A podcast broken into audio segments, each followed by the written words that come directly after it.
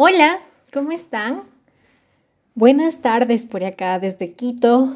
Son las 6 y 31 en la, en la, en la noche casi, ¿sí? Hoy es 3 de mayo del 2021. Eh, estoy súper contenta y vengo a traerles como noticias alegres, simples pero súper alegres. Eh, el día de hoy en Quito ha hecho bastante frío, la verdad, hay que decirlo pero ahora afuera hay un arrebol que es cuando el cielo está como con tonos naranjas y rojos increíble.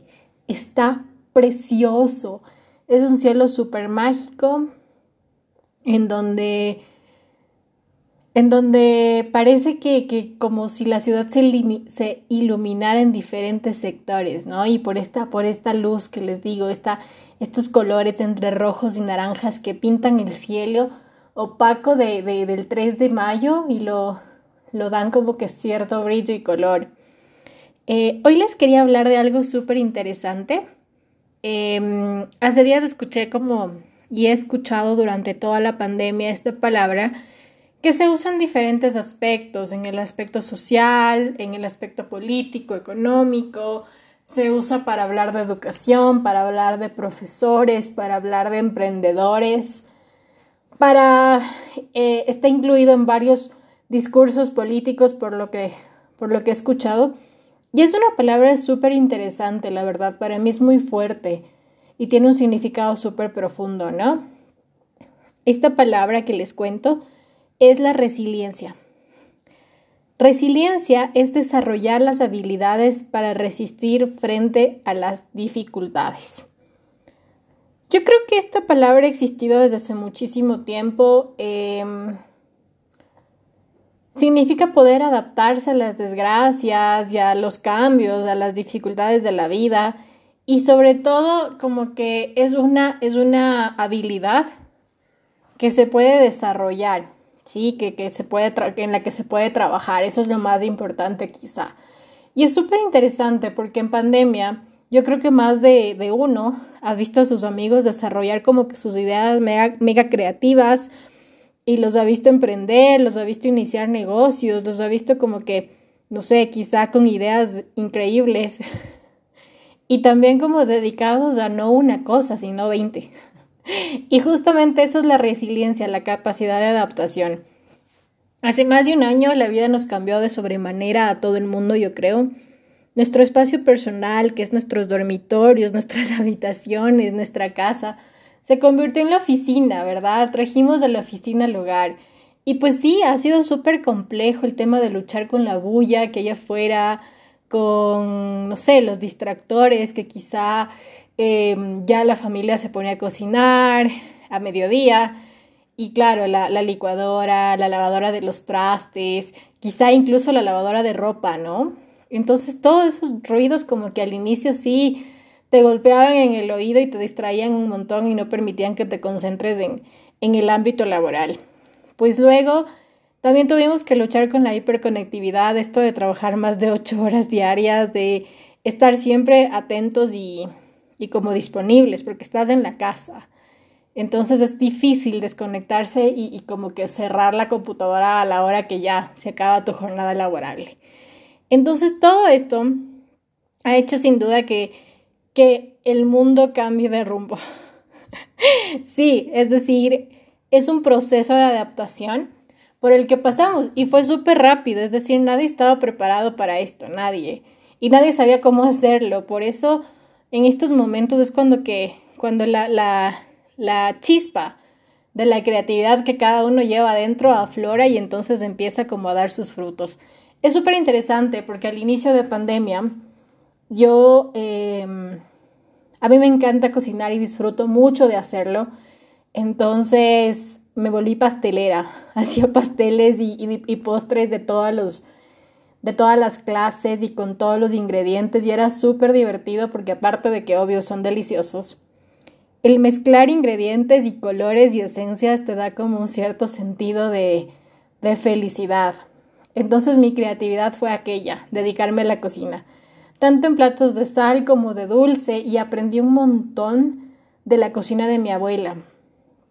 que justamente es increíble porque em, este fin de semana, bueno, no sé si sepan, Ecuador está, está confinado los fines de semana, nos confinaron nuevamente y em, desde el viernes a las 8 de la noche ya no podemos salir hasta el día lunes a las 5 de la mañana. Entonces, esta semana pues me tocó cocinar a mí, el sábado. Hice un locro de papas, que acá es súper tradicional, es una sopa bastante común. Y mi abuela, cuando la probó, dijo que estaba deliciosa, que sabía a la sopa que ella hace, ¿se imaginan? Al fin alguien como que igualó su sazón y su toque y, y me salió súper bien, es decir, si a ella le gustó, es decir que de verdad estuvo bien. Entonces, qué dicha, qué alegría en realidad, porque es muy complicado a veces, ¿no? Entonces, justamente toda esta, esta creatividad a mí me salió en la cocina y bueno, entre otras cosas también. Y es súper interesante porque la pandemia, aparte de cambiarnos la vida, nos volcó los planes. Yo creo que en el 2020 tenía como 40 metas planteadas y 20 de aquellas eran fuera del país. Obvio, como no pude salir, pues las 20 quedaron en planes y en sueños y seguro se harán después. Pero a todos nos cambió al menos uno de nuestros planes.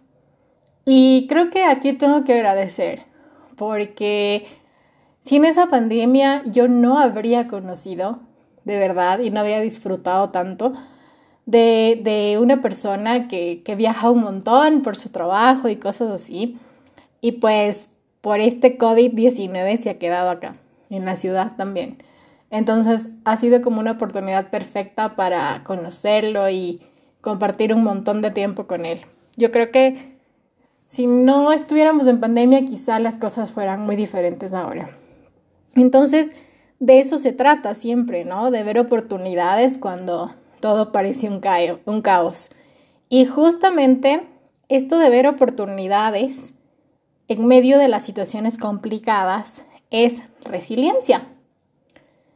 Entonces, em, yo creo que la resiliencia, aparte de todo lo dicho, es una fuerza interior, ¿sí?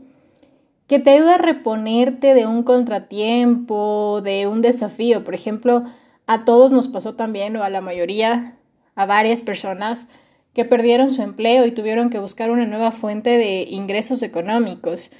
Entonces nacieron un montón de emprendimientos y emprendedores que si bien el camino no ha sido nada fácil porque la situación económica es complicada, han podido como establecer sus sueños en tiempo récord y sin pensar tanto, ¿no? Sin pensar tanto. Y bueno, cosas como, por ejemplo, eh, no sé, algo en lo que a mí se me hace súper difícil es eh, ser resiliente a la muerte. Porque sí creo que es muy complicado em, despedir a un ser humano, a un ser querido. Y mm, justamente creo que ese es uno de los mayores retos que también la pandemia ha puesto sobre la mesa, ¿verdad?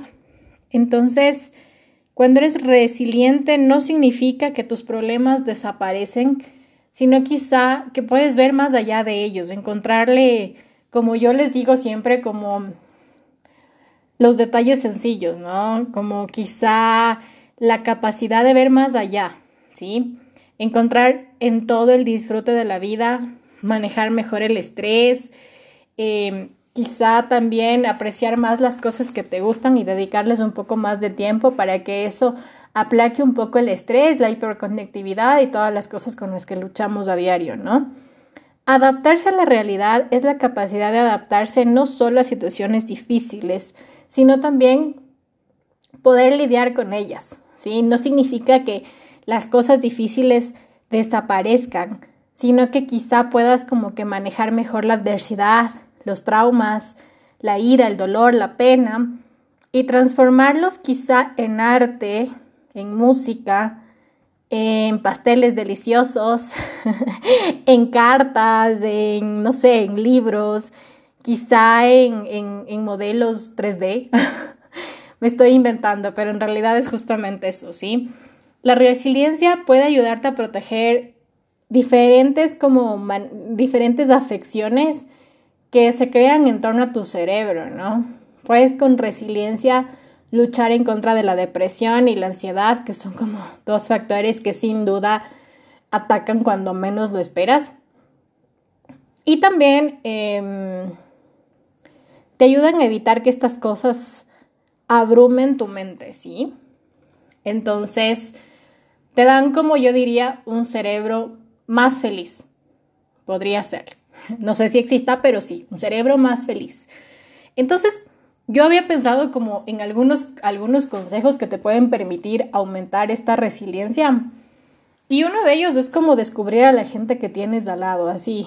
Eh, disfrutar de ellos, porque nunca, quizá nunca tuviste tanto tiempo para conocerlos, para convivir con ellos, para entenderlos y para descubrir esos seres maravillosos que tienes al lado. Les digo que para mí la pandemia fue eso, fue descubrir a mi abuela, hablar con ella, disfrutar el tiempo juntas, jugamos 40 casi todas las noches, descubrir a mi madre que es súper fuerte, em, descubrir a mis pequeñas, que bueno, yo tengo dos primas a las que les digo pequeñas, no tengo hermanos, entonces ellas son mis hermanos.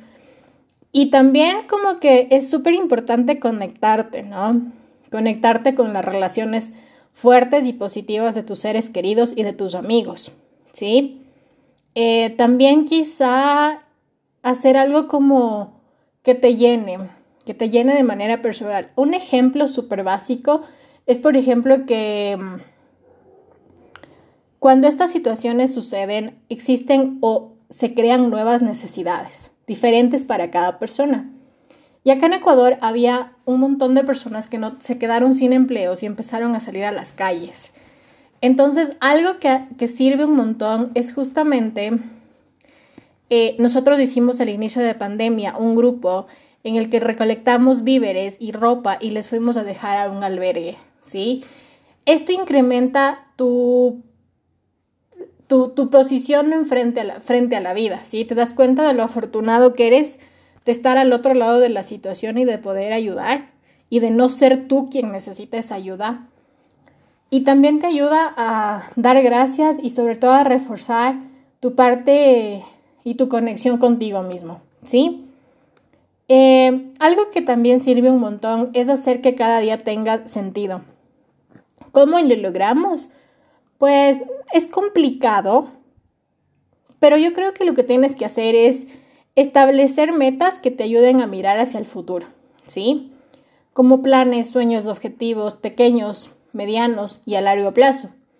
Estos objetivos te van a ayudar a enfocarte, ¿sí? A mirar hacia el futuro y sobre todo justamente apreciar y, vivir pensando en que mañana hay, algo por hacer, ¿sí?